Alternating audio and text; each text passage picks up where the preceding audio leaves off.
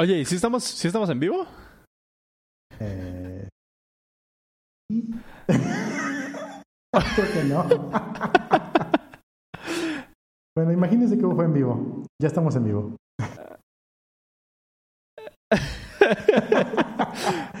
ok, o, lo hacemos otra vez para la gente, porque ese, ese nos salió bien. ese intro nos salió bien y no lo escucharon. Bueno, a ver, ahí va otra vez. Ahí va otra vez el intro, demonios.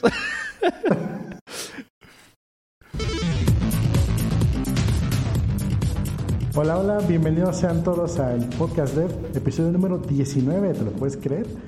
No. Em, no, ¿verdad? ¿Cómo hemos llegado tan lejos? A pesar del tema de hoy que es incompetencia. Ajá, exactamente. El, el, tema de hoy, hoy vamos a estar hablando de incompetencia. Bueno, yo soy Cero Dragón. Yo soy Oscar Suanros y pues otra vez, bienvenidos. Bienvenidos, comenzamos.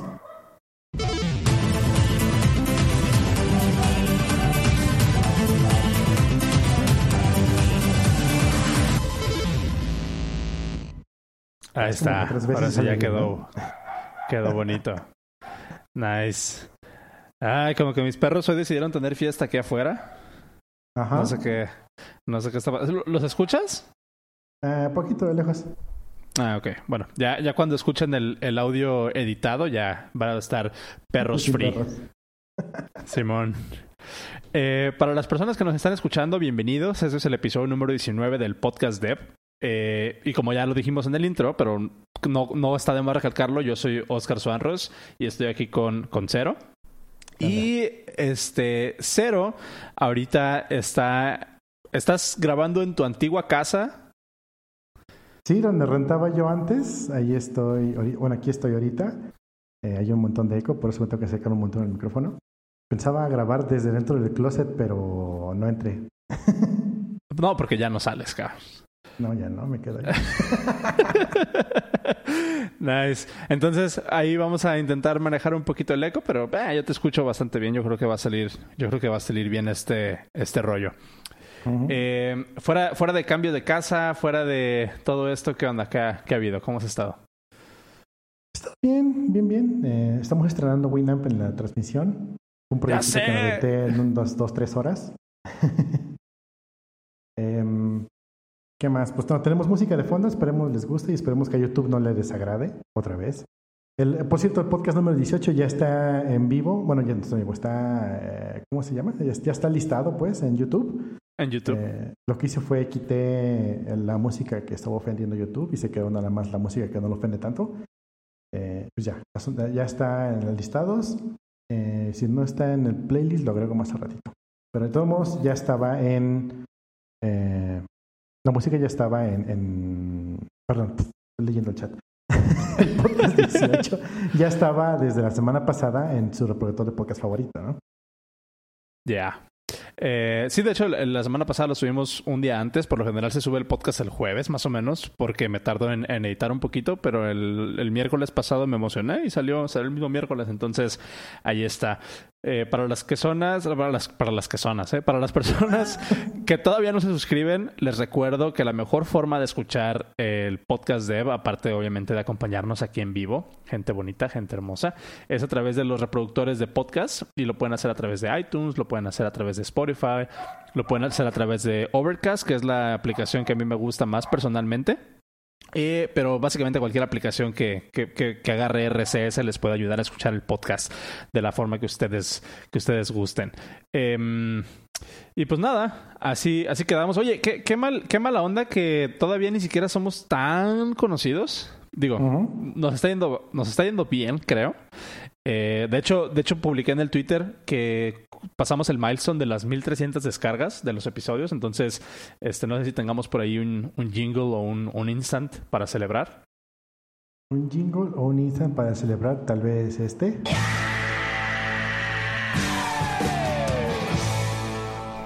Ándale. Entonces, sí, ya, ya, ya, subimos, ya, ya pasamos las 1300 descargas. Muchas gracias a todas las personas que han estado descargando los episodios. Pero te digo, qué, qué mala onda que, Eh, qué mala onda que, que todavía ni siquiera somos tan grandes y ya YouTube nos está saliendo con sus jaladas de, de ay, no puedes monetizar tu video, aunque todavía no lo podamos monetizar, pues porque no, no somos partners todavía. pero ya, ya nos cayó la ley.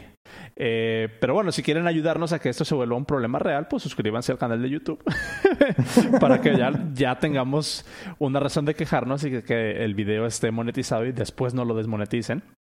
Y ya tengamos y una... a subir. Exactamente. Entonces, suscríbanse al canal, suscriban, denle like, comenten. Eh, ya, ya me siento como youtuber. Pero bueno, este, vamos a dejar, vamos a dejar la, la verbena. ¿Con qué quieres, con qué quieres abrir el día de hoy? Yo tengo unos links por ahí que, que igual me gustaría compartir, pero no sé si tengas tú algo que, que platicar antes de empezar en, en el teje y maneje del episodio. Mm, pues he estado trabajando en un prototipo de, de videoconferencia. Eh, es un poquito, vino un poquito de la mano junto con lo que tenías tú, uno de los temas que tienes tú pensados. Entonces yo creo que empezamos por los links. Ok. Va, va, va. Eh, el primer link que les quiero compartir es una aplicación que descubrí el día de hoy. Eh, se llama Downlink App. Y no sé, por ejemplo, tú, Cero, cómo sea tu, tu setup en tu computadora, cada cuando cambias el, el, el, fondo de pantalla de tu computadora o de tu celular? ¿Eres de las personas que deja eh, un fondo de pantalla indefinido por toda la vida o si te gusta estarle cambiando? Digo, porque en lo personal yo, yo casi nunca veo mi escritorio, ¿no? Siempre tengo pantalla, siempre tengo ventanas por ahí eh, distribuidas, pero tú cómo, cómo funcionas? ¿Que no, ¿Que no tienes background en tu BIM? en el WhatsApp. no, mira, yo tengo Uh, tengo un par de, de, backgrounds que me gustan.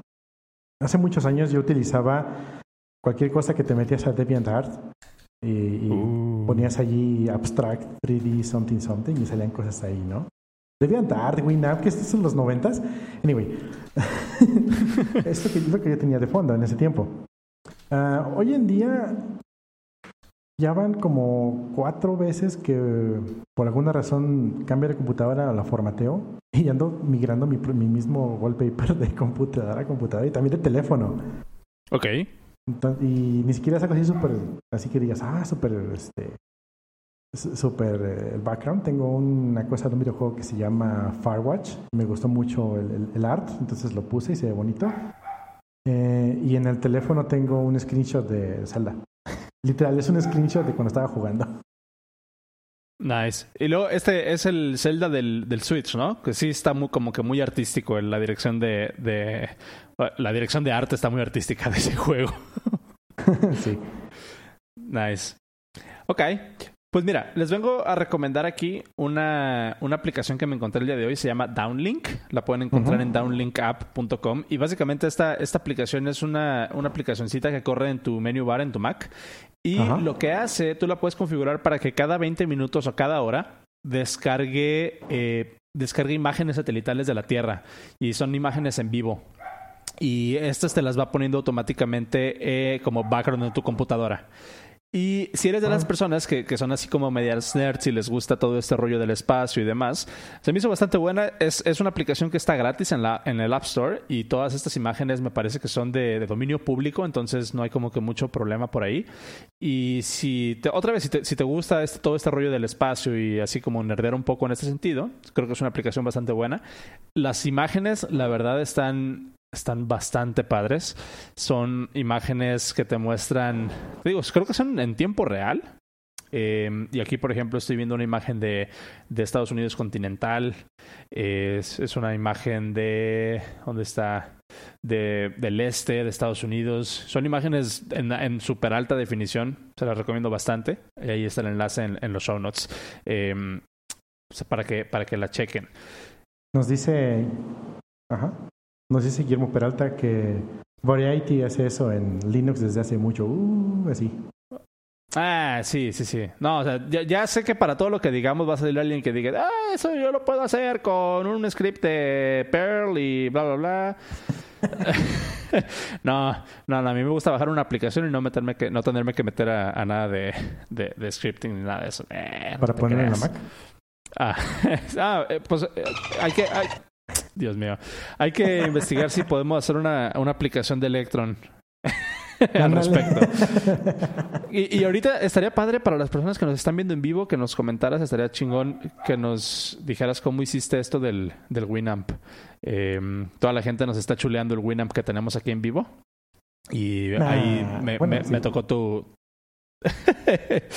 Eh, me tocó aventarme parte de tu chocaventura para tener un Winamp acá. Entonces, ahí nos, la platicas. Em, segundo enlace, el 20 y el 22 de agosto, o sea, la próxima semana, si están escuchando esto en vivo, o bueno, si lo están escuchando antes del 20 o 22 de agosto, em, Airbnb va a tener una serie de sesiones en Ciudad de México y Guadalajara, lo que le llaman ellos Tech Talks, y va a venir gente de gente mexicana.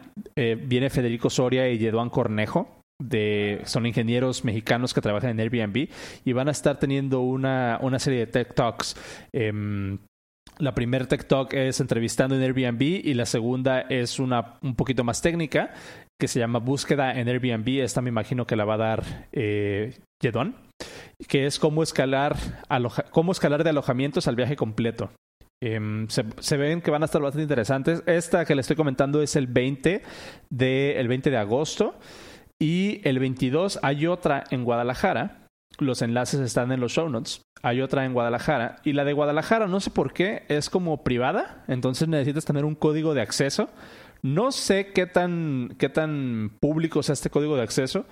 Pero si quieren ir a la de Guadalajara, y si están seguros que van a ir, déjenme un mensajito aquí en el chat en vivo y ya les paso el código de acceso para que, para que se registren. Yo ya me registré, ahí voy a estar en la sesión de, de Guadalajara el próximo 22 de agosto. Ok. Eh, Estoy buscando el link, pero no encontré. No lo encontré. Ah, te lo paso ahorita a ver si lo puedes poner en el, en los, en el, en el chat. O ya, ya lo puse, ya lo puse en el chat.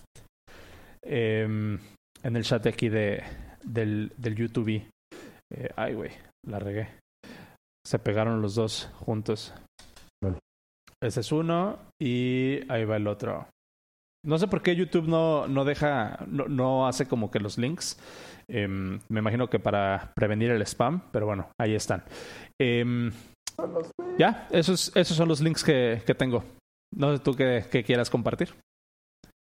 No, ponlo en el Discord porque no lo veo.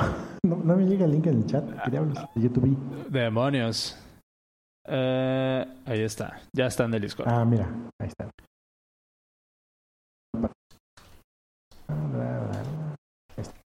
Si escucha un ruido de mi, de mi lado es porque está cayendo una lluvia torrencial ahorita. Espero que no se vaya el internet. Ah, no manches, ayer eh, esperemos.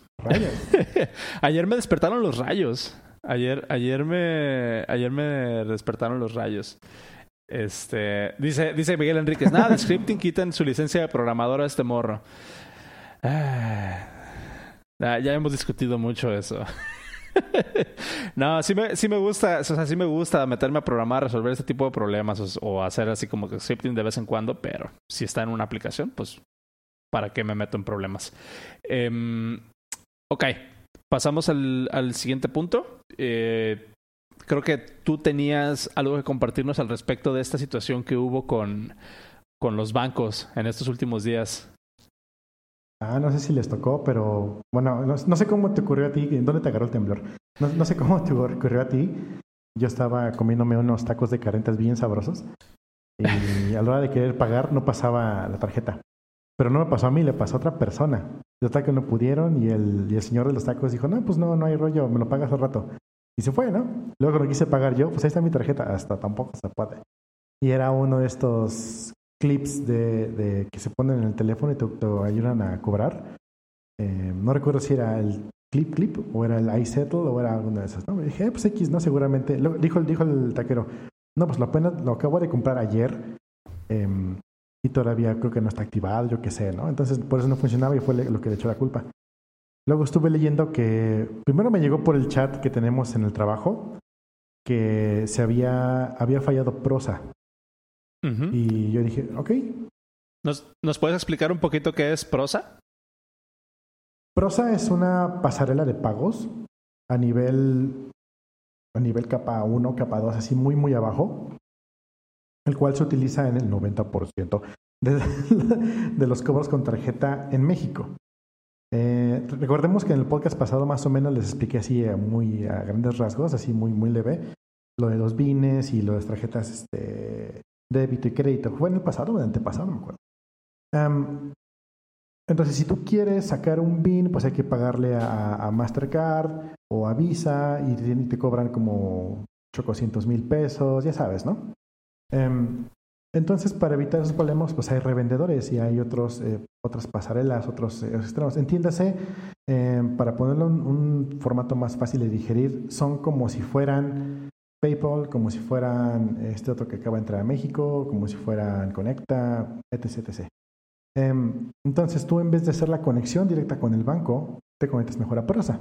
Y pues te tienen una ventaja de que una, una, una interfaz un poquito más amigable, este, tiene una API más bonita o por lo menos funcional, ya te centraliza varios bancos y no solo uno, etc. etc. Resulta que eh, como todos los servicios eh, bancarios que mueven dinero, que tienen algún tipo de diferencia en algún lado, necesitas tener ciertas certificaciones. Si no las tienes, pues te tachan, ¿no?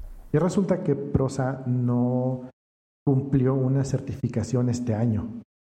Y en principios de año, seguramente después de mil correos que les mandaron, eh, se mandó un, un, documento a todas las personas que utilizan Prosa, lo mandó directamente Mastercard, diciendo, Mastercard y Visa, los dos, ya no vamos a, este, estamos avalar. que, ajá, avalar el uso de Prosa para conectarse a nosotros porque ya no cumplen con los certificados que estamos pidiendo.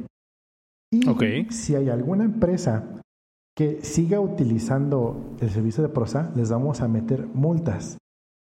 Entonces no solamente era, era no lo uses, sino que no, no, no, no, era solamente el warning, era un no lo uses. Entonces estaba muy grueso y eso fue en febrero. ok, entonces desde febrero hay un hay una, una alerta por ahí en nuestro sistema de, pagos, ¿no? A nivel nacional a nivel internacional, porque lo, emitieron en el Gabacho para todo México. Ok, oh, ok, ok, ok. Entonces, em, obviamente les valió 3 kilogramos de, de, embutido presidencial. Y, resulta que pues ya el, creo que fue el domingo, ¿no? O el sábado, tronó como el jote. Y pues ya este, resulta que, por ejemplo, iSettle muchos de las, de las terminales bancarias, el clip y todos esos dejaron de funcionar porque ya no tenían conectividad con Prosa, porque Prosa ya no tenía conectividad con los bancos. Entonces, si tú querías pagar con Visa o con Mastercard, con alguno de esos aparatos, no podía conectarte con Visa y Mastercard porque Visa y Mastercard estaban bloqueando el bajo nivel donde se conecta. Esos son como cuatro o cinco niveles de, proveedores en medio y el de está abajo es el que falló. sí. Y, esto, o sea, no, no, no tienes así como que un poquito de más... Em, ¿Cómo se llama? ¿Cómo, cómo se, vamos, a, vamos a darle el, giro, el podcast dev a esta noticia, ¿no? O sea, ¿sabes qué se pudo haber hecho aparte de otra vez ser competentes en su trabajo? o sea, ¿cuáles, ¿cuáles son las cosas puntuales que se pudieron haber hecho para, para evitar esto? O sea, ¿qué, ¿qué es lo que alguien en una posición de poder tuvo que haber hecho y no hizo en este caso? Muchas veces, mm, cuando son empresas, bueno, Prosa estuve investigando tantito, creo que se hizo en el 60 y algo, o en el no sé cuántos, 1900 algo y fue antes del 80, entonces fácil ya tiene 30 años o más. Em, ok. Entonces, es una empresa muy grande, muy vieja y seguramente como todas las empresas grandes y viejas de México, tiene este, lo que se le llama eh, este, posicionitis, donde tienes un montón de gente haciendo nada y todos se excusan del lado de otra persona y nunca ves que nadie está haciendo nada. ¿no? Seguramente llegaron correos, seguramente llegaron contactos, pero llegaron a, personas que no supieron canalizarlo o llegaron a personas que lo canalizaron al lugar incorrecto y pues nunca les tomaron en cuenta. ¿Quién te va a decir que de un día para otro te va a tronar una tarjeta de crédito? es, algo, es algo impensable realmente pero pues sí, este, Entonces, a mí se me hace que no llegó a la persona correcta estos avisos y no pudieron hacer nada hasta que tronó. Como cuando se liquea información ah. de una base de datos. O sea, tú no esperas que suceda, pero de repente sale un ruso diciendo, mira, tengo información. Ya. Sí, no, está, está difícil. Me imagino que parte de la certificación que se ahorraron estos valedores tenía que ver con los métodos para poder garantizar que esto, se, que esto no pasara, ¿no? O sea, Justamente eh, estaban diciendo que eran ciertas certificaciones de seguridad que dejaron de cumplir, o seguramente que upgradearon y no, que upgradeó Amex, perdón, este Mastercard, pero no, no lo hizo Prosa. Porque muchas veces, o por lo menos es mi, mi entendimiento de, de, esta situación, sobre todo en, en, ambientes corporativos como eso, y a lo mejor tú podrás eh, decirnos un poco más al respecto desde tu punto de vista que trabajas, eh, que trabajas una en una aplicación. No, no, no, no, o sea que no, que no, no, no me ahorré esa palabra, pero sí, sí tienes una característica muy importante tú, o dos características, que es una, si trabajas, eh, sucede que trabajas en una industria relacionada con pagos, entonces puedes estar, puedes estar muy, muy, em, muy empapado con esto. Este, y la segunda, que ya se me olvidó, pero bueno, a lo que... este, a, a, lo que iba... grande. Sí, ajá, ah, eso, eso, ok. Y, a lo que iba es de que muchas veces nosotros podemos ver desde una perspectiva externa o podemos tener como que esta idea como desarrolladores eh, de aplicaciones que van orientadas más como al cliente o de aplicaciones un poco más pequeñas o como le quieras llamar, em, tenemos esta perspectiva de que trabajar en este tipo de industrias es sarta, es una sarta de certificaciones y de requerimientos y de papeleo que tienes que, tienes que completar. Muchas veces, este tipo de papeleos, y, me podrás decir sí o no ahorita, funcionan o, o, no se ve, no se ve el resultado o la inversión o los frutos de la inversión hasta que pasan este tipo de cosas, ¿no? Sí, ¿Te, ha tocado, ¿Te ha tocado a ti implementar algún, alguno de estas certificaciones o alguno de estos tipos de requerimientos que en el momento parece así como un short así de, ah, ya, chale, pero que sí le veas algún valor? Se llama OAuth 2 o OAuth 0 de Google. lo odio. ¿Por qué, por qué lo odias? Uh, no me gusta, simplemente. Um, ok. Um, Sí me ha tocado implementar cosas así bien, bien fumadas, pero la más fumada que me iba a tocar hacer no la hice, porque cambiaron los requerimientos y ya no se hizo, se, se atrasó y me cambié de equipo y ya no, ya no se trabajaba. Pero sí logré echarme la documentación y logré ver por dónde iba el paquete y sí estaba muy loco. Era, em, recordemos, los, los protocolos de comunicación entre bancos son eh, por protocolo ISO, que es el estándar internacional, y todo va en binario. Primero se encodea en base 16 y luego se va a binario y luego lo mandas. O sea, una cosa así bien fea. Y eh, tienes que mandar un solo string. Haz de cuenta como con las clases de redes que había antes trenes de datos y luego había este, paquetes de datos, pues regresamos a los trenes. Em, eh, voy a cerrar tantito una aplicación. Em, ahí van 500 megas de RAM. Este. creo que es mi internet que está fallando un poco. Eh, no importa. resulta que esta implementación tipo ISO no solamente es hacerle que funcione. Tú dirías, voy a hacer un traductor de este lado y un traductor del otro y lo, lo, lo traducimos de un lado a otro y lo mandamos y ya funciona. Resulta que aparte de eso, hay que aventarse un curso donde te certifican a ti como un desarrollador, para la redundancia, certificado que puede trabajar con este protocolo. Y si no tienes esa certificación y falla algo, lo primero que hacen es buscar, ok, ¿tu desarrollador tiene certificación? No, ah, es problema de tu desarrollador y pues bye. Ok. Y, y, en este tipo de en este tipo de casos me imagino que una, estos puestos son bastante bien pagados porque a la empresa no, no le conviene que se les vaya gente a cada rato, ¿no? Porque tienen que pasar otra vez todo este proceso de certificación. ¿Es, correcto eso? Sí, sí, sí. Una vez que tienes una persona así, pues la tienes que mantener.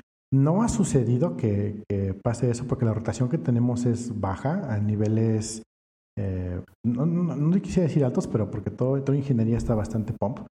Em, Pero sí, o sea, es algo que no quieres que pase. Sobre todo, es como cualquier eh, entrenamiento que le das a una persona, es, es, una inversión que quieres recuperar o que quieres mantener.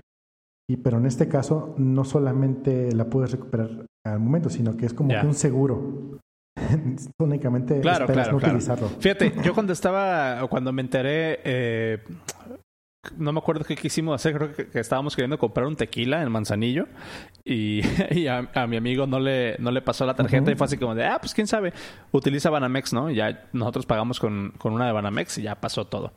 Después eh, que, que, empezamos a ver como que los detalles, que empezaron a salir todos estos detalles un poco más a la luz, eh, me encontré una, una, un hilo que abre una persona que se llama Andrés Velázquez, arroba cibercrimen en Twitter. Su cuenta se ve bastante buena. La verdad no la había encontrado antes y, y ya, me, ya me suscribí. Ya soy, ya soy follower. Se las recomiendo.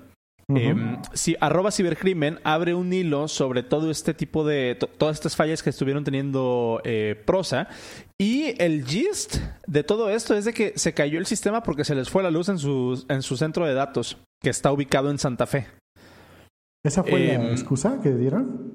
Esto es como que lo que estoy empezando a leer acá. A, a lo, que, ah, okay. a lo que entiendo es de que Prosa tiene dos centros de datos, uno en Santa Fe y otro en Querétaro. Entonces, la mayoría de clientes de Prosa están en el centro de datos de Santa Fe. Sucede algo ahí, no sé si fue por compliance o lo que sea, total que se les cae el, el changarro en Santa Fe, pero resulta que así dijeron, sí tenemos un, ¿cómo le llaman? Un DRP, un, un, plan de recuperación de desastre. ¿No? O sea, que es, que es como así como que, ah, pues movemos todas las operaciones a este otro centro de datos, ¿no? Uh -huh. Sí tienen eso diseñado dentro de su organización, pero resulta que no lo pudieron implementar porque, pues, no pudieron sacar nada de información de Santa Fe y no tenían un sistema con redundancia. Uh -huh. Entonces, digamos que su plan de recuperación de desastres se quedó en eso, en un plan, porque no lo pudieron ejecutar. Entonces, la, la idea acá es de que, eh, ¿cómo se llama? Eh, Bancomer y Banamex operan con otro servicio que se llama eGlobal, pero todos los demás bancos, o la gran mayoría de los otros bancos que se vieron afectadas, eh, como lo tenían en prosa en Santa Fe, fue lo que, lo que, lo que sucedió. Aquí en, aquí en el, en el thread de este valedor pone algunos detallitos eh, que dice, varias fuentes me han comentado que tiene que ver con problemas que han tenido Prosa desde el año pasado. De hecho, no es la primera vez que les pasa que en las tres plantas que tienen en su centro de datos de Santa Fe fallen. En ocasiones pasadas se restauró el servicio en poco tiempo. O sea, como que tenían a alguien on call en caso de que ya sabían que algo iba a fallar. Uh -huh. Tenían algo, tenían alguien, alguien ahí y este y, y, y lo pudieron rescatar lo más rápido posible, ¿no? Pero luego continúa el thread y dice, algunos de ellos compartieron, me imagino que las, las fuentes de, de, esta persona, algunos de ellos compartieron que han tenido o que han, que han habido muchos cambios en la empresa, ejecutivos y especialistas que han salido de organización. La persona que estaba a cargo de realizar la actualización completa de las plantas se salió hace dos semanas.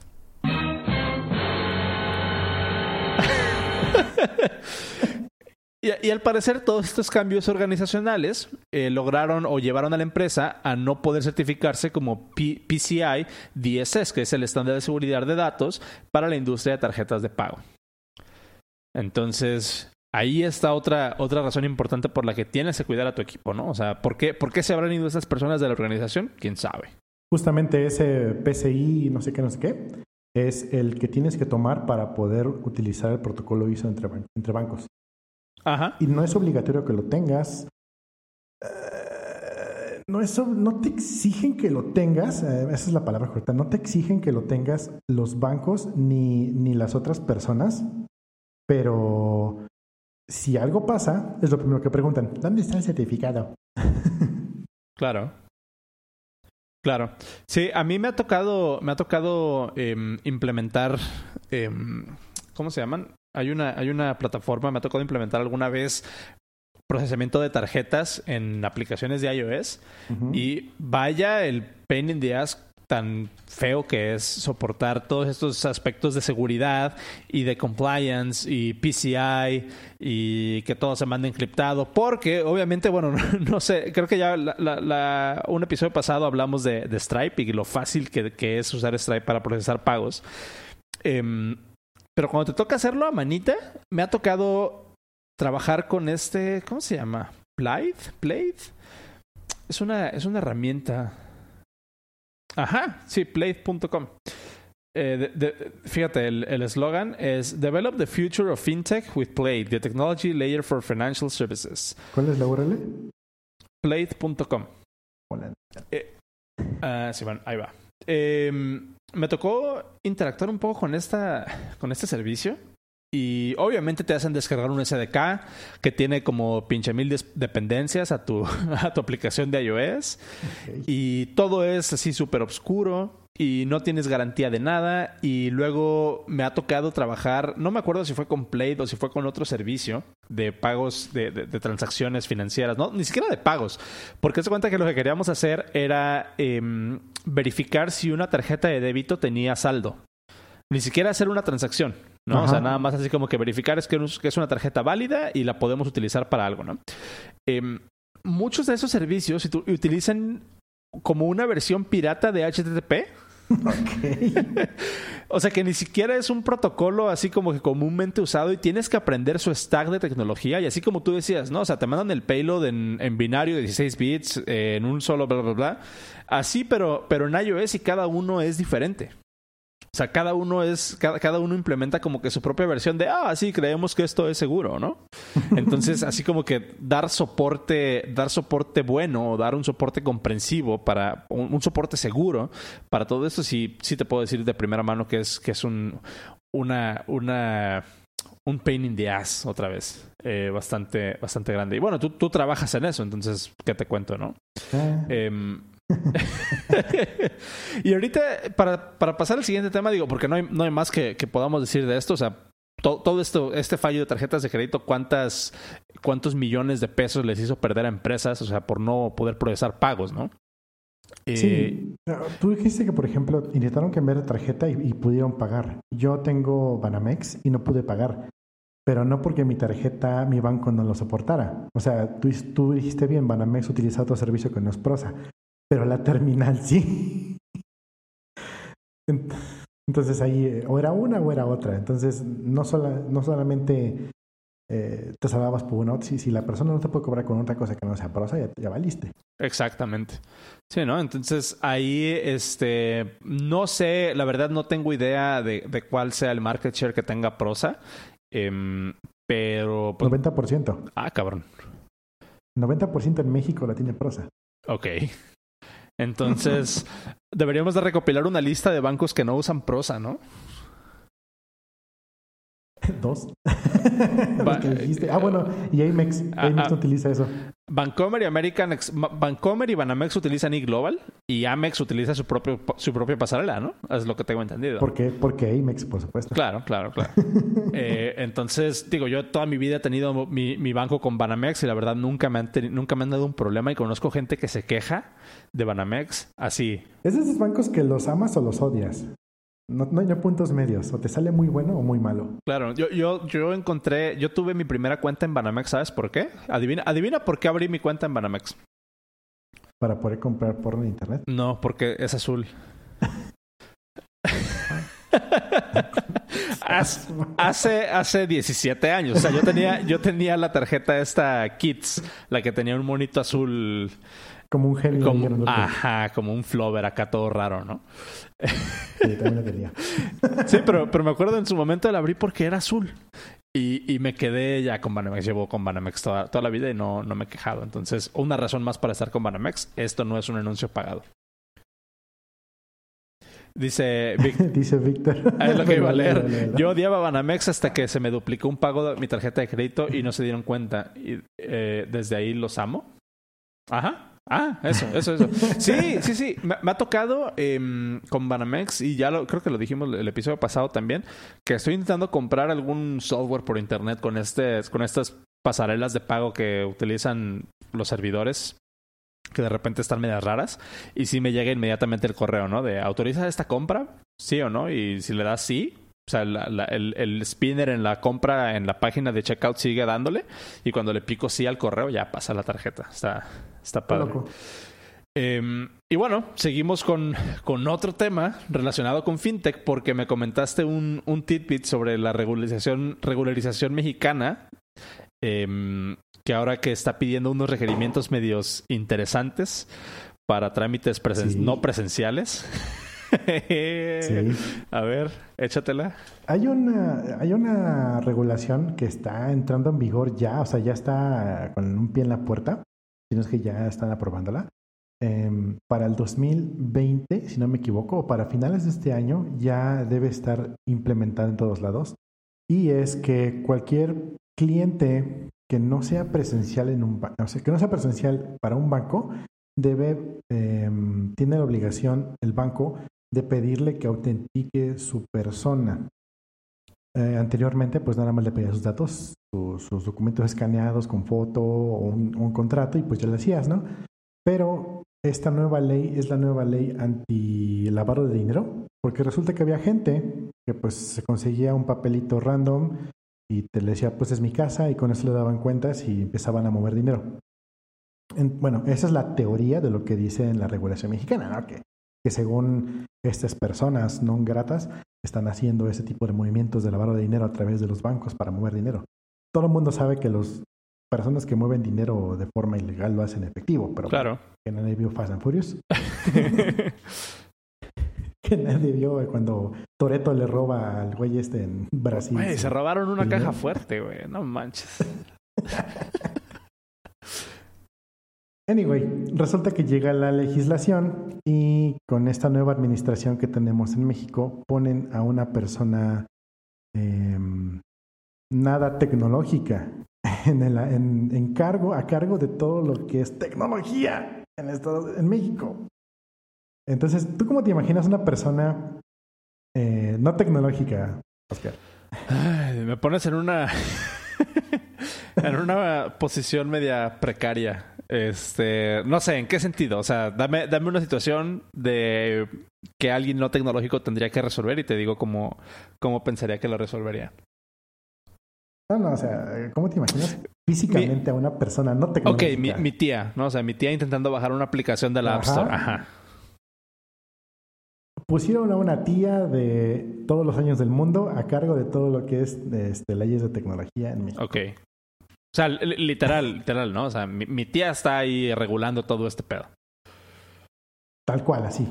Entonces, eh, cuando vienen los requerimientos para, para estas cosas anti-lavado de dinero, le dicen, pues, ¿qué vamos a hacer? Y lo primero que dice, pues vamos a, no podemos hacer que la gente vaya aquí a, a las personas, a, su lugar. Y entre varias opciones, eh, que le dieron a escoger, una era una videoconferencia. Ok.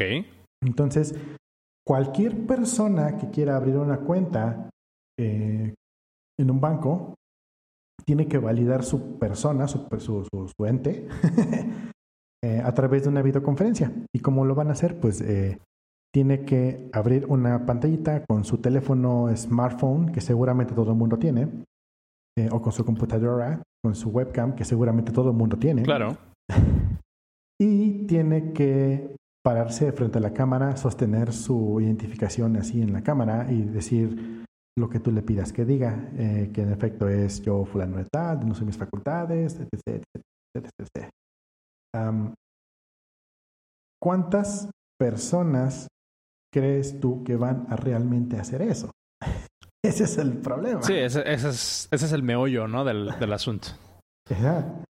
Ese es el problema con el que nos estamos viendo ahorita nosotros, porque nuestro, nuestro tipo de cliente es un tipo en el que tiene un teléfono eh, de gama media o baja, seguramente no le sirve la cámara, o no tiene computadora, o seguramente es de esas personas que dicen, no voy a poner mi video porque no manches, no voy a poner mi video.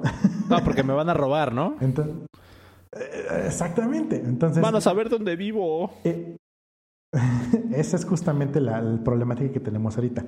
Hay un poco de luz en el camino. Hace unos años abrieron una, diferentes tipos de cuentas bancarias.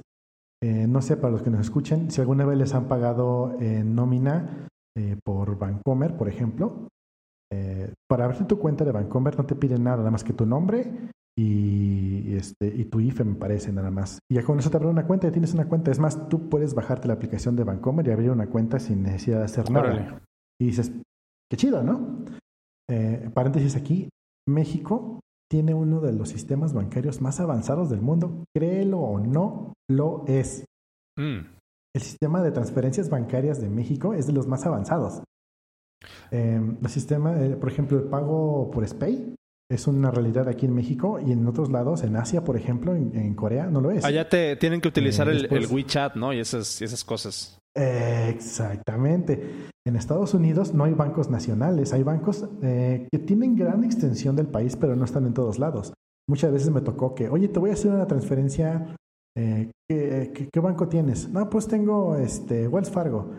Ah, no, Wells Fargo no hay aquí en el este. Aguanta, ¿no tienes otro? No, pues tengo y así. Y luego, luego en Estados Unidos también lo que se usa mucho es eh, que en vez de bancos utilizan estas como, ¿cómo se le llaman? Como, como casas de, de ahorro, ¿no? O sea, como... Mm, no me acuerdo cuál es... Western Union. Sí, pero no me acuerdo cuál es la palabra. Hay una, hay una palabra bien específica, a ver si la gente del chat... Eh, credit unions. Credit unions se llaman. Eh, que son como bancos, pero aquí en México yo creo que se asemejaría más como una caja popular, ¿no?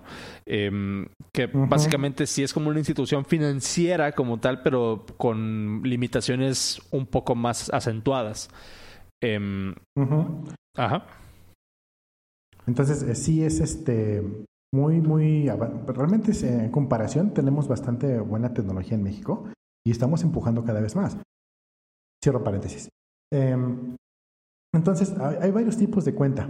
Los que les pagan en nómina, como les estaba diciendo, les abren una cuenta sin más que nada. Más que las puedes abrir una cuenta en un banco con tu número de teléfono nada más y te, lo, pueden abrir. No lo promocionan porque no es, no es mercado para los bancos, pero así lo pueden hacer. Oye, hasta en el Oxxo la pueden abrir, ¿no? O sea, tú puedes ir y... Puedes abrir un saldazo en el Oxxo, exactamente. Estas cuentas se les llama tipo 1. Eh, están limitadas a que no puedes manejar cierta cantidad de dinero porque se bloquean. Y no es que se bloquee automáticamente. El banco que te está avalando de atrás dice, aguántame tantito, te voy a bloquear la cuenta hasta que me demuestres tu personalidad, tu persona, tu... Ah, no, pues yo soy bien buena onda, ¿eh? Súper abierto, ya sabes. Ya, pues. Sí, sí, sí. vas, vas, vas. Entonces, eh, abres una cuenta de tipo 1, la puedes usar, le puedes meter dinero, la puedes sacar dinero. Tienes una limitante de cuando yo lo usé, no sé si, no sé si la mía tipo 2, porque tenía yo limitante de 15 mil pesos al mes en revolvente y no podías tener máximo, no podías tener, no me acuerdo cuánto dinero en transacciones al mes. ¿Qué pasa cuando te pasas de, de esos límites? En el caso de Bancomer, por ejemplo, te llega una carta bien amigable que te dice, hola estimado usuario, eh, por debido a que usted está utilizando más dinero del que está permitido a su nivel, le invitamos a que actualice sus datos o le vamos a cancelar la cuenta o congelar su dinero. Entonces, resulta que si haces caso omiso de eso, te, congelan el dinero. Le pasó a un amigo. Em, eso fue cuando me pasó directamente a mí. Ahora bien, cuando yo estoy del otro lado de la, de la, de la, tarjeta, resulta que sí, hay varios niveles de cuentas y una de las estrategias que se están intentando implementar es hacer un cliente que primero habla una tarjeta más leve y luego ya le pides los datos eh, más fuertes cuando mete más dinero, cuando estamos comprometidos con tu empresa. Es justamente lo que hace Bancomer, por ejemplo. Bancomer te permite abrir una cuenta desde una aplicación, pero pues te la limita muchísimo para que nada más la uses para cosas primas, ¿no? Para, para ir al Oxxo, para comprar en internet alguna una otra cosa. Pero ya cuando empiezas a utilizarla realmente bien, o sea, con, con bastante movimiento, ya te dicen, no, aguántame, mándanos tus datos. Entonces, ese, y entre esas cosillas, te piden una videoconferencia. De hecho, Albo, no sé si es Albo, hay otra, hay otra, hay otra aplicación en el teléfono que te permite mandar dinero, no recuerdo el nombre ahorita. Eh, es como un chat, pero no es WeChat, es aquí, es aquí americana, em, donde te permiten manejar dinero, mandar dinero, recibir, enviar, tratar. A lo mejor el nombre. Eh, Albo, Albo es esta tarjeta em, que, que ya habíamos hablado de eso también que es como de crédito, pero es en débito, es de crédito invertido. No me acuerdo cómo, cómo lo explicaste tú. Albo, Albo utiliza una pasarela de pago que tiene un BIN bancario de crédito y de débito. Y dependiendo de cómo lo manejes, te pueden dar uno u otro. Ya.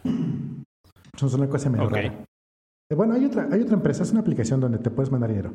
Esa aplicación eh, recientemente está empezando a solicitar em, que, que para que termines de armar tu cuenta les hagas una videoconferencia, pero no es una videoconferencia con un humano, simplemente es una, una llamada que te dicen, ahora di esto, ahora di lo otro, gracias.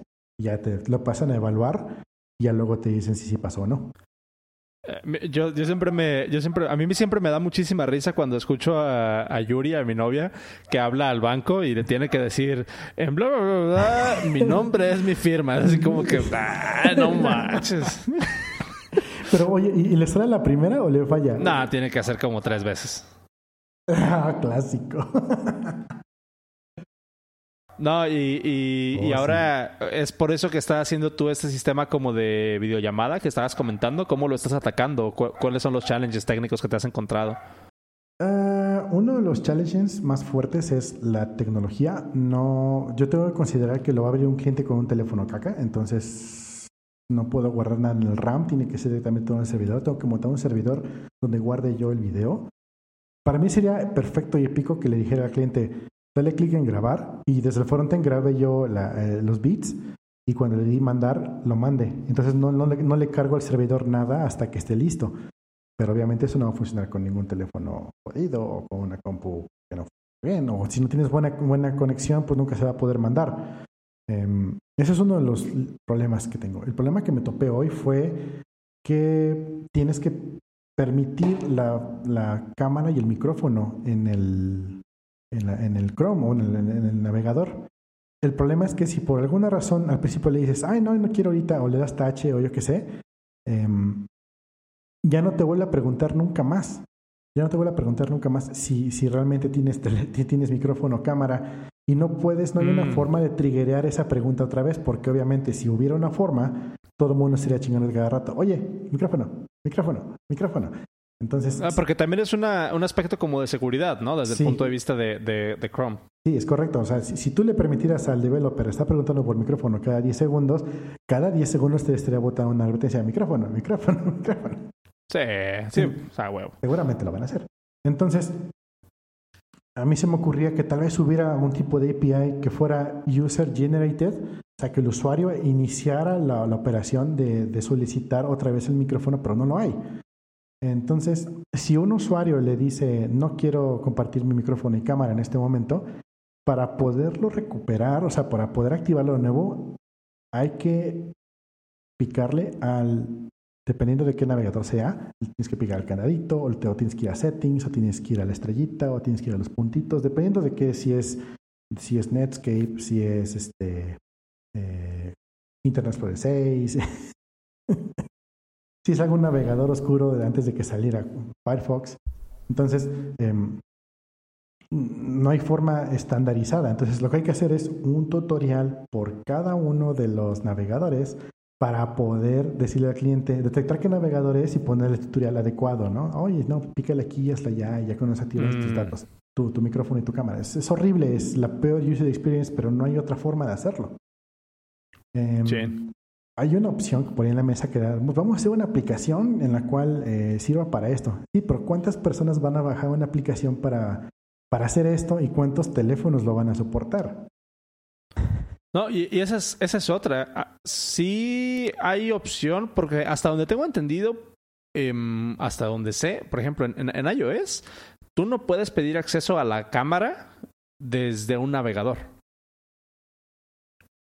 O sea, ni, ni a través de Chrome. O sea, tendrías que tener una aplicación instalada en el teléfono. Ahí, va otro reto. y ahí, va otro reto. Y en, y en el desktop, ahí te va una solución que puedes implementar. Eh, la primera vez que la gente abra tu, tu aplicación, instala un servidor local. Entonces,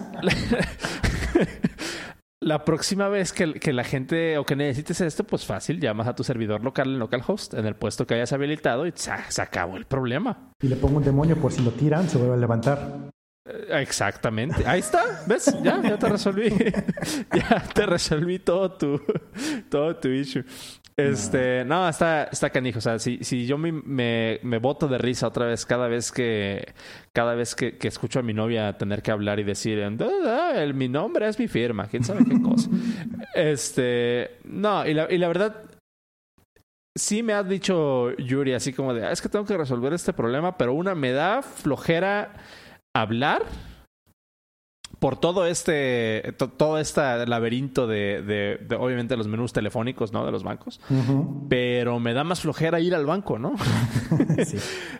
entonces bueno ahí está ahí está una. Oye y, y, no se puede hacer algo como lo que ha estado saliendo estos días en el en el YouTube de, de Deepfake ¿Te tocó ver eso? Estaría, no manches, estaría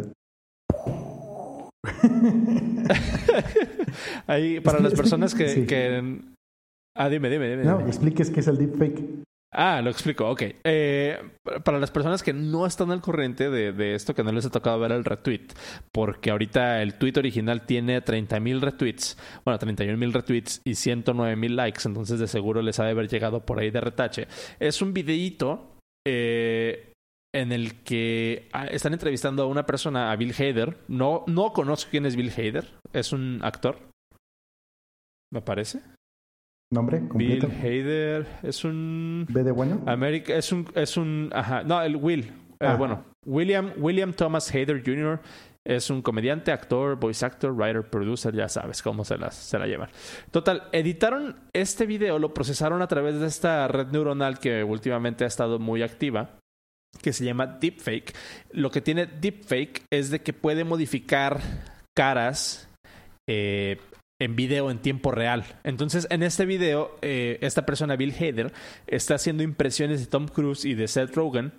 Em, y mientras está haciendo la impresión, o sea, mientras los está imitando, su cara se convierte en la cara de Tom Cruise y de Seth Rogen. Pero es increíble cómo no puedes, o sea, cómo tu cerebro no registra el cambio. O sea, no, no registra en qué momento deja de ser Bill Hader y en qué momento este, se vuelve Tom Cruise. Hasta que, por ejemplo, si tú pausas el video en, cuando ya hizo la transición, si dices, güey, es, Tom Cruise. Eh, o, pasas el, pausas el video cuando está hablando como Seth Rogan y tiene la cara de Seth Rogan, pero mientras está corriendo el video no te das cuenta que está cambiando, que está cambiando este, la, cara de, esta, de esta persona. Em, es una tecnología, obviamente te, puse, te puse el enlace del, del, mono correcto porque ya vi que estás en, en otro lado tú. este, para que lo pongas ahí. Em, o sea, eh, dejando fuera un poco las, las implicaciones sociales que esto va a tener en un futuro, la tecnología esta de, de, de, realidad, ¿no? ¿Cómo se llama? De, de, inteligencia artificial y que te permite que te permite hacer ese tipo de cosas, se, vuelve medio, creepy, ¿no? O sea, se vuelve medio... Se, vuelve medio raro, o sea... No sé, me, preocupa hasta cierto punto, pero en este tipo de cosas donde dices, la verdad esta tecnología nos ayudaría a darle la vuelta a otra vez la incompetencia eh, de, del sistema con el que... Porque hay veces, porque eso es bien claro, ¿no? Hay, hay veces, desde mi punto de vista, hay veces que tenemos que lidiar con cosas que sabes que van a dar hueva, que van a ser difíciles de implementar, que van a ser eh, aburridas, pero es lo correcto, ¿no?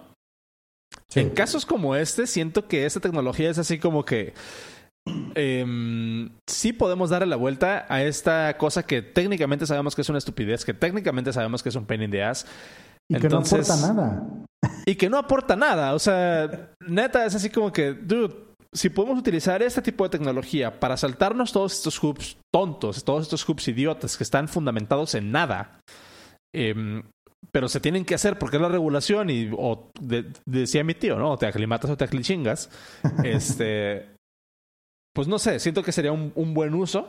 Otra vez quitando un poco el contexto social y político, ¿no? Que este tipo de tecnología pueda causar si no se usa responsablemente. Pero pues sí está, está canijo, ¿no? Ahí les pongo, les pongo un enlace al, al tweet y a la descripción y todo esto que sale el, el, eh, que, se hizo viral todo esto. También había unos videos de, de, mm,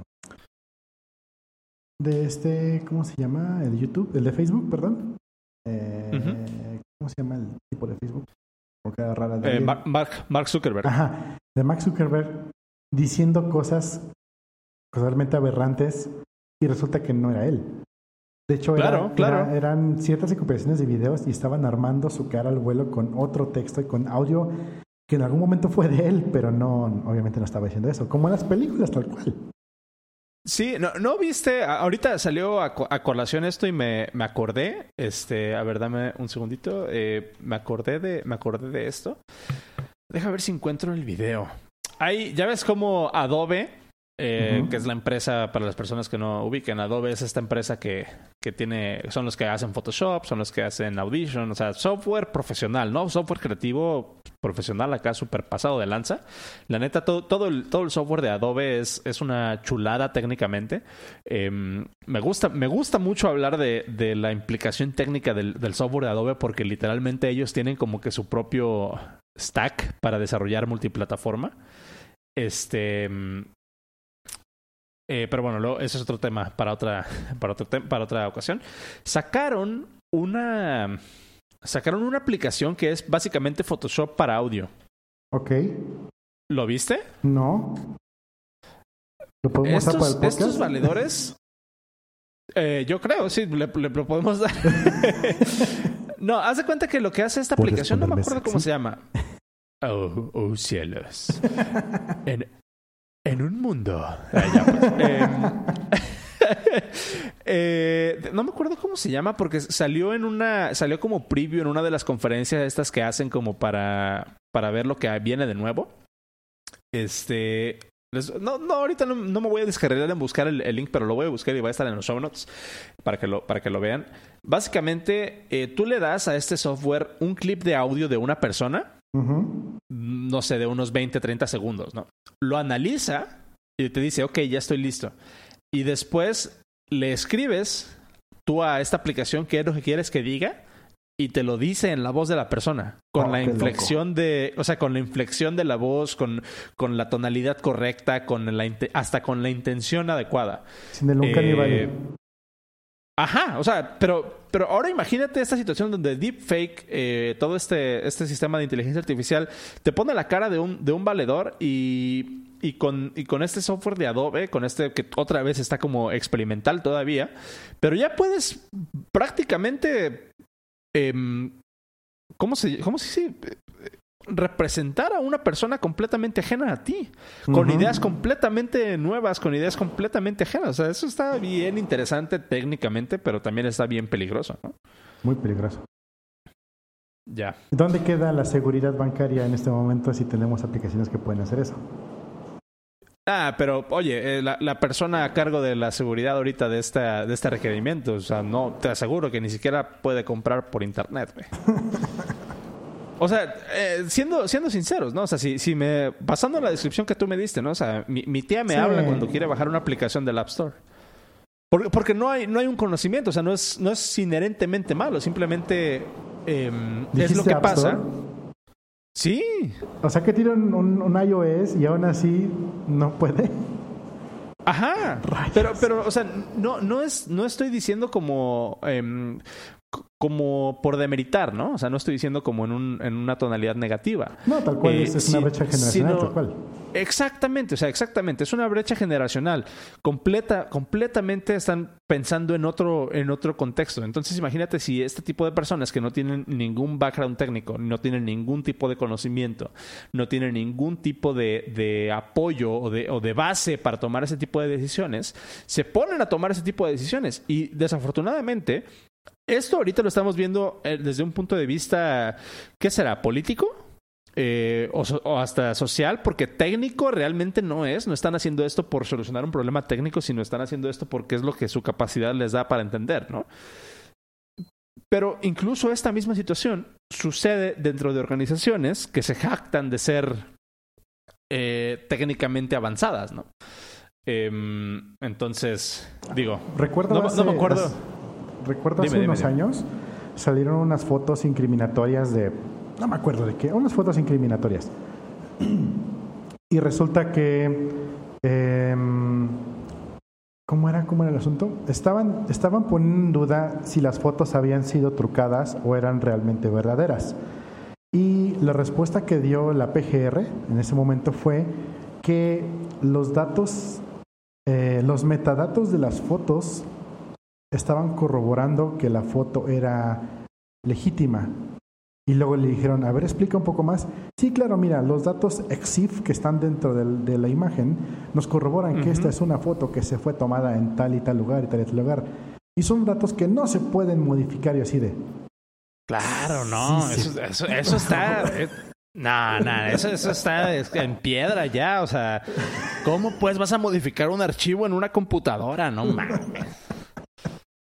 Eh, a ese nivel y es lo y, son las personas que están tomando decisiones. Güey, ya, ya, ya, me imagino, ya me imagino el, güey de la PGR.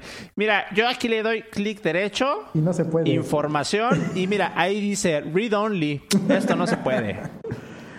pero, bueno, esto no es únicamente, como dices tú, eh, político, tecnológico. Esto no, no, no se define únicamente a México y no se define únicamente a, a, tecnológico. Recordemos hace unos años, hace varios años ya, cuando fue lo del Brexit. Que todos dijeron, sí, sí, este, el Brexit es una, una tontería, o otros decían, sí, sí, sí, es algo bueno. Y resulta que cuando se hicieron las elecciones para ver si sí o si no, eh, muchas de las personas que votaron que sí eran personas bastante viejas, o sea, bastante avanzadas de edad, eh, y resulta que esas personas, en, por obvias razones, en pocos años ya no van a existir. Y, son los que tomaron las decisiones que van a afectar los próximos 50 años.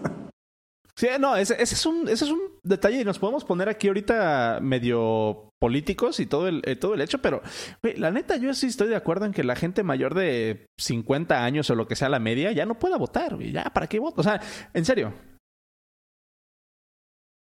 O, o, cómo ves? es que estoy muy callado muy rápido. ¿Que te mataron? Sí.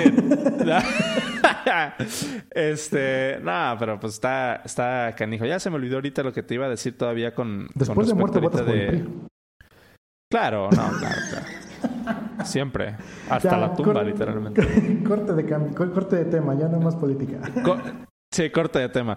Este, el último tema que me gustaría hablar para seguir con el, con el, con el hilo de la incompetencia es este, ¿tú ubicas esta, este servicio o llegaste a escuchar de este servicio MoviePass? Me suena, pero no lo tengo a la, a la, mente.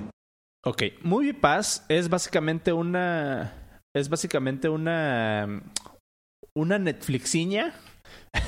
Okay.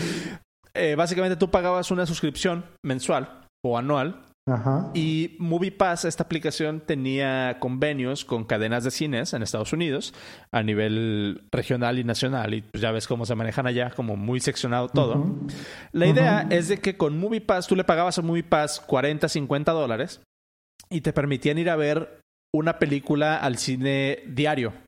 O sea, al, al, ir, ir literalmente al cine. O sea, no Netflix, no bajar una película en iTunes, sino, sino ir al, al cine, ¿no? Entonces se dieron cuenta de que pues esto obviamente no, no es negocio. Eh, porque no rentaba. No, o sea, tú pagas 50 dólares por una suscripción mensual y la ida al cine te cuesta 15 dólares por vez, ¿no? Si, si lo pagas por fuera. Em, sí. Entonces, digamos que empezaron a ver como que todo esto, todo esta, ¿cómo le llaman? El mercado, el mercado del hay una, hay una frase. ¿La reventa? No, no, no, no, no. Hay, hay una frase de el volume, volume market, así como que lo van a hacer en volumen, ¿no? Eh, porque obviamente una persona no va a ir todos los pinches días al cine, pero, pero bueno. Claro. Entonces lo querían hacer en volumen, querían sacar sus, sus ventas en volumen. Total, que, que, que empezó, a, empezó a valer, eh, se dieron cuenta que no era rentable, entonces empezaron a bajar el precio, a bajar el precio para intentar generar más, más eh, suscriptores. Entonces ahorita creo que lo último en lo que estaban era estaban en 7 dólares, creo. La suscripción mensual. Entonces tú pagabas 7 dólares a MoviePass y podías ir, podías ir este, 30 veces, 30 veces al cine. Obviamente se dieron cuenta de que esto no... Total, empezaron a sangrar dinero y empezaron a hacer cosas como... Ah, sí, puedes seguir yendo, eh, pero, por ejemplo, estrenos así como blockbusters, ¿no? Como, como Avengers, como todo este tipo de cosas que sabemos que se va a llenar el cine. No, puedes, puedes acceder a todas menos a, ese, a esas funciones, ¿no? Ajá. Total, para no hacerte la larga, eh, se dieron cuenta de que empezaron a perder dinero así a lo bruto. Y adivina qué es lo que hizo el, el CEO para mitigar la pérdida de dinero. ¿Qué hizo, hizo, hizo? Le dijo a su equipo de ingeniería que se metiera, que sacara cuáles eran las cuentas más activas y se metieran a cambiar la contraseña para que ya no pudieran entrar a comprar más tickets.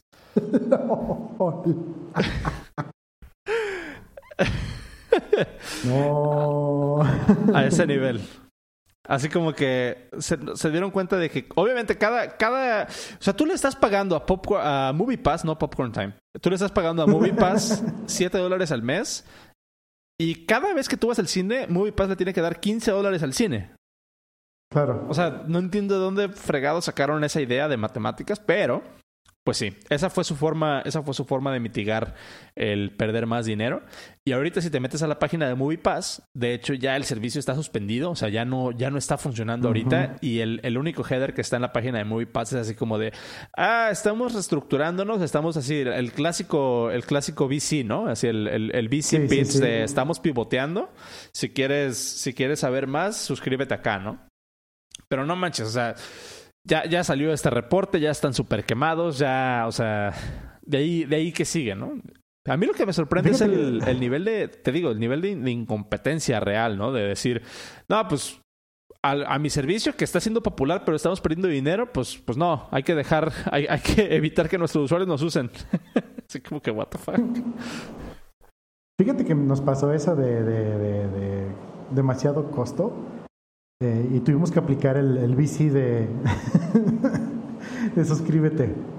Eh, teníamos un sistema que te daba un servicio muy bonito, pero resulta que el servicio a nosotros nos costaba pues una cantidad X de dinero y el trade-off era que las personas que lo usaran, para poderlo usar tenían que aceptar que fueran eh, sujetos de, pues de comercio, ¿no? Para mandarles leads de esas personas como si fueran venta. Si alguno de esos leads se vendía, pues será bueno. Pero eh, de hecho no lo hemos tirado. Pasó un tiempo cuando estuvo, como esto, pivoteando, pero nada más estuvo tantito. Tampoco fue tan malo. Eh, pusimos el servicio así al Wild Web y después de un fin de semana, una semana, ya habíamos operado por 300% el presupuesto que teníamos para, para ese o sea, por, la buena noticia es que sí jaló, la buena noticia es que nos está costando demasiado. Entonces, ah, aguántalo tantito, páralo. Eh, afortunadamente, aún así, arriba del 300% que teníamos de presupuesto, obviamente es el presupuesto, no el margen de ganancia, es el presupuesto que teníamos para, esa, para ese piloto. Em, las personas que logramos obtener, o sea, los leads que logramos obtener, sí están pagando. Entonces, sí está como que arriesgado, como que jugar con fuego, como que métele más velocidad y vamos a ganar más, pero que tal que no funciona. Entonces es un momento medio raro. Pero, ok, nosotros somos un, bueno, este, este, este proyecto era un piloto. Era una, una prueba de concepto, era un vamos a echarlo a andar y a ver qué pasa versus algo que ya estaba funcionando. O sea, si ya lo tienes ya arriba y a full steam y de repente haces esas cosas como que pues un patado ahogado, ¿no? Claro. No, y, y, y, más que cuando estás en esta situación en la que estás probando, o sea, estás, no lo veo yo como un gasto, por ejemplo, en tu caso, más sino como una inversión, ¿no? Vamos a ver si funciona, vamos a ver qué tan rentable es. Pero cuando tu modelo de negocios completo se basa en perder dinero, como Uber, o sea, está, está, está pesadito, ¿no? O sea, hay otro, otra, otro ejemplo claro de incompetencia. ¿Sí será incompetencia o me estoy, me estoy yendo mucho por la tangente? No, no, no, sí. Fíjate que ahorita que mencionas el modelo de negocio de, de MoviePass, em, puedo vislumbrar dónde era su, su, su, este, su modelo de negocio, cómo iba a funcionar. Y es que... A la larga, ¿no? O sea, su, su, su long-term strategy, vamos a decir. Podría ser, sí. Eh, obviamente, tu, mm, lo que te cuesta el cine, de que fueran 11, 15 o 20 dólares una entrada al cine, por la pura entrada, es realmente no es el costo, es el precio público. Ajá, claro. Entonces, y esto se maneja mucho en todas las empresas. Cuando tú tienes un acuerdo entre dos empresas, se acuerda sobre el precio de costo o sobre el precio de costo más un margen menor que el ganancia para el precio público, para que tengas algún tipo de negocio en ambos lados. Eh, esto para ponerlo en, peras y manzanas, si yo vendo peras y tú quieres vender peras y tú vendes manzanas y yo quiero vender manzanas, pero no quiero hacer la producción de manzanas, yo te digo, te voy, yo vendo mis peras en 20 pesos y tú las manzanas en 20, yo te las voy a vender a ti en 10, tú me las vendes en 10 y ambos lo vendemos a 20, todos ganamos. Entonces, eso es, como lo que se debe hacer, ¿no? Se, le eh, conoce en el godinato como ganar, ganar. El ganar, ganar la, la, la, estrategia del Shark. Em, bueno, resulta que puedes tener esos tipos de acuerdos con los cines. Entonces, pon tú que entonces a 7 dólares sí estén sacando una entrada al cine. Eh, punto número dos, los cines eh, pueden sobrevenderse a veces, no, no, hay mucho, este, no, hay mucho problema, pero a veces sí, hay salas que no se venden, entonces ahí puedes amortiguar una sala que no se vende en matiné contra una sobrevendida en la tarde. Sin embargo, nada de esto representa mm, nada, nada porcentual de lo que es realmente la ganancia de un cine, que es la dulcería. Todo lo que compras dentro del cine es 200% más caro que afuera. Y recordemos que el gabacho no es como el mexicano que lleva su, bolsa llena de, con un pollo rostizado, sino que pues, compran las cosas adentro, ¿no? Entonces, en ese punto es donde yo sí veo que la, hubiera ganancia, porque tú le dices a un cine, ¿sabes qué? Te voy a empujar 200 personas diarias, porque me van a pagar a mí una, una, una nada, y yo, yo les voy a regalar prácticamente las entradas.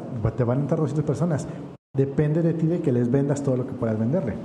Claro. Pero obviamente eso es un, un negocio muy riesgoso porque son muchos supuestos. Sí, porque ahí básicamente están bancando en que todas las personas que van al cine van a través de MoviePass.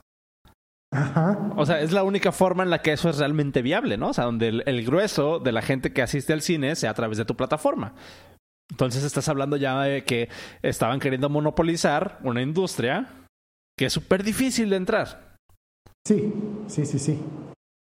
Entonces, pues, no y aplicaron la del, desarrollador que le dicen, oye, ya no tenemos este ya no tenemos reportes de, tickets de, reportes de quejas. ¿Qué pasó? Ándale. formulario.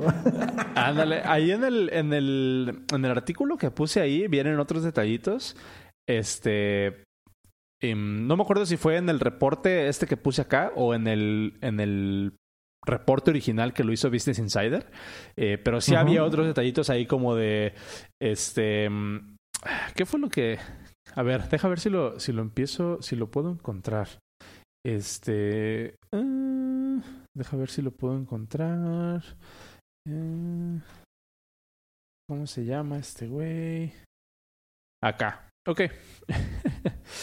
eh, Cuando iba a salir la última película de Mission Impossible, el CEO ordenó que la mitad de los suscriptores se congelaran eh, el fin de semana de, de, que salió esa película. Y ya que, ya que las personas, o sea, así como que, ah, congélame la mitad de los usuarios para que no puedan comprar y no nos, no nos lleven más a perder dinero, ¿no? Por, por cada una de esas cosas. Y ya que ya que lo ya que los usuarios empezaron a quejar de que no podían comprar los boletos y demás eh, se tuvieron la, audacia de sacar un tweet que decía que estaban arreglando o investigando los problemas técnicos que estaban experimentando fíjate que pasó algo algo parecido hace poco en Xbox en Xbox Live no me acuerdo qué juego. Ah, sí, sí, Minecraft. Minecraft Story Mode, que no es el mismo que Minecraft que todo el mundo conoce. Minecraft Story Mode es un juego tipo aventura en el cual tú no construyes cosas como en Minecraft, sino que más que nada tomas decisiones y va avanzando la historia y, vas... Realmente tus impulsos son A, B y C, no, no, no hay que hacer mucho, ¿no? Anyway. Ok. Está buena la historia, está interesante, está bonito. Y sacaron cuatro capítulos, lo, lo dividieron en cuatro, en cuatro juegos en cuatro chapters y cada uno valía, no sé, este, creo que 25 dólares. En un principio, obviamente, sus 50 dólares y luego fue bajando, ¿no? Eh, hace poquito, hace unos meses, estaba todavía a la venta el Minecraft Full Story, o sea, los cuatro capítulos por este, prácticamente 12 dólares, 10 dólares, una cosa así, ya porque ya estaba de salida. ¿Qué pasa cuando en, una, en un Play Store, en un PSN Store, en un Xbox Live, quieren sacar un juego del, del catálogo, simplemente lo borran y ya no está. Mandan un aviso a todos, sabes que se va a borrar. Y si tú ya lo compraste, lo puedes descargar hasta que lo borren, pero ya después ya no. Resulta que por alguna razón estratégica decidieron que ya no querían que nadie bajara el, juego de Minecraft Story Mode, porque ya lo iban a tirar y porque por alguna razón alguien se le ocurrió, ya no quiero que nadie lo baje. Y aplicaron la de, le subieron el precio a 999 dólares. Uh. y si con eso ya nadie lo va a comprar. Seguramente alguien lo compró solo por joder. Claro. Pero estrategias vergas. a huevo. Este. Pues ya, eso es, eso es básicamente todo lo que, todo lo que tenía Em, se me hizo bien interesante la estrategia del CEO de autosabotaje. Pero, pero bueno. Pues ya nos pasamos un poquito más de, de la hora, una hora dieciséis. Creo que estamos a buen momento para, para terminar la transmisión del día de hoy. ¿Cómo ves? Yo creo que sí. Ok, entonces vamos a dejarlo, vamos a dejarlo ahí. Eh, el próximo episodio, vamos a, dar un preview. El próximo episodio ya tenemos invitado. ¿Podemos decir quién es? Sí, es Laura Trejo, es arroba laura-trea, si no me equivoco, en Twitter. Eh, ella es una desarrolladora de... Su rol principal es en Magento y participa bastante en Women Who Code. Ha dado varias conferencias. Eh, teaser es lo que le podemos dar porque ella nos va a explicar un poquito más de, cuando esté con nosotros la próxima semana. Eh, también tú tienes algunas sorpresitas para el día 20. No sé si quieres dar un teaser o nos vamos con pura sorpresa para el 20. No, no, no. Sí, vamos, vamos a decirlo para que estén al pendiente. Eh, el, próximo episodio vamos a estar estrenando sitio web. Eh, vamos a estar estrenando imagen en línea. Y tenemos ahí ya otras, otras sorpresitas, que esas sí se las digo cuando saquemos el episodio 20. Eh, porque todavía tenemos que afinar algunos detalles, tú y yo. Entonces, eh, el próximo episodio, lo que sí les puedo adelantar es que el próximo episodio ya no van a tener que estar buscando la URL eh, para ver el video en vivo, sino que se van a poder meter a el podcast.dev diagonal live o en vivo, uh. todavía no sé. uh. Pero bueno, uh? la, la, idea, es la idea lo que importa, es la idea lo que importa. Eh, Sí, se van a poder meter al podcast.dev diagonal live o diagonal en vivo. Todavía no les. Pues, pongan en Twitter, chequen el Twitter para enterarse de qué, de cuál va a ser la URL nueva. Va a ser una URL fija y ya se van a poder meter ahí, van a poder, el video, van a poder ver el video en vivo. Vamos a tener un chat ahí dentro de esa misma página para que ya no tengan que estar con un ojo al gato y otro al garabato y puedan tener en una sola pantalla todo lo que tenga que ver con el podcast y puedan estar interactuando ya a través con nosotros. Y eh, esa, es, esa es una y la otra se las, se las guardo para la próxima semana. Em, recuerden que tenemos una comunidad en Discord. Tenemos un, un, servidor en Discord donde platicamos, donde tenemos gente que nos está, eh, que nos está preguntando, que nos está comentando, que nos está diciendo si la estamos regando o no. Si quieren ser parte de esto, chequen la descripción del, del, episodio, chequen los show notes. Ahí está el link para que se suscriban, para que se integren al canal de Discord y podamos platicar a partir de ahí. Fíjense, dice, dice el Dermael aquí que sí la estamos regando. Aquí lo dice en el, en el Discord. Este. Y pues nada, suscríbanse, eh, suscríbanse al podcast. Acuérdense que estamos en iTunes, estamos en Spotify. Utilicen lo que ustedes quieran para escucharnos mientras nos escuchen, es lo importante. Eh, y si les gusta mucho el podcast, la mejor manera de apoyarnos hasta ahorita es diciéndole a la gente que escuchan el podcast y que lo recomiendan. Entonces, recomienden el podcast, manden un tweet, ahí nos pueden arrobar, arroba guion bajo el podcast, nos pueden dejar una reseña en iTunes si es que así lo desean. Eh, las, las reseñas hacen que el podcast sea más atractivo para las otras personas que están buscando contenido nuevo para escuchar. Y pues nada, si les gusta el podcast, si les gusta lo que hacemos, por favor, díganle a las personas que nos escuchen. Nos vemos la próxima semana en vivo. Nos vemos eh, con nuestra invitada de lujo, y que nos va a platicar un poco más de todo lo que hace y de toda la iniciativa de Women Who Code y demás, que está bien interesante. Entonces, si tienen preguntas, eh, ya les dijo Cero, ¿cuál es, cuál es su Twitter? ¿Es Laura Trejo? Arroba... arroba, Laura-trea. Ah, ok. Entonces, si, si, tienen preguntas para ella, la pueden ir haciendo a través de Twitter y ya el, el próximo episodio nos, nos sincronizamos entre todos para, para responderlas en vivo. Em, pues no sé, ¿algo más que agregar? Ya se me acabaron las ideas. el que mucho se despide. claro. Pues bueno. Pues nada, que muchas gracias a todos. Si no les gusta esto, no digan nada. Sí, no, eso, es lo importante. Si les gusta, sí, por favor, compártanlo. Si les caemos gordos, pues la neta no. Eh, pero bueno, ahí queda. Muchísimas gracias por escucharnos. Nos vemos la próxima semana.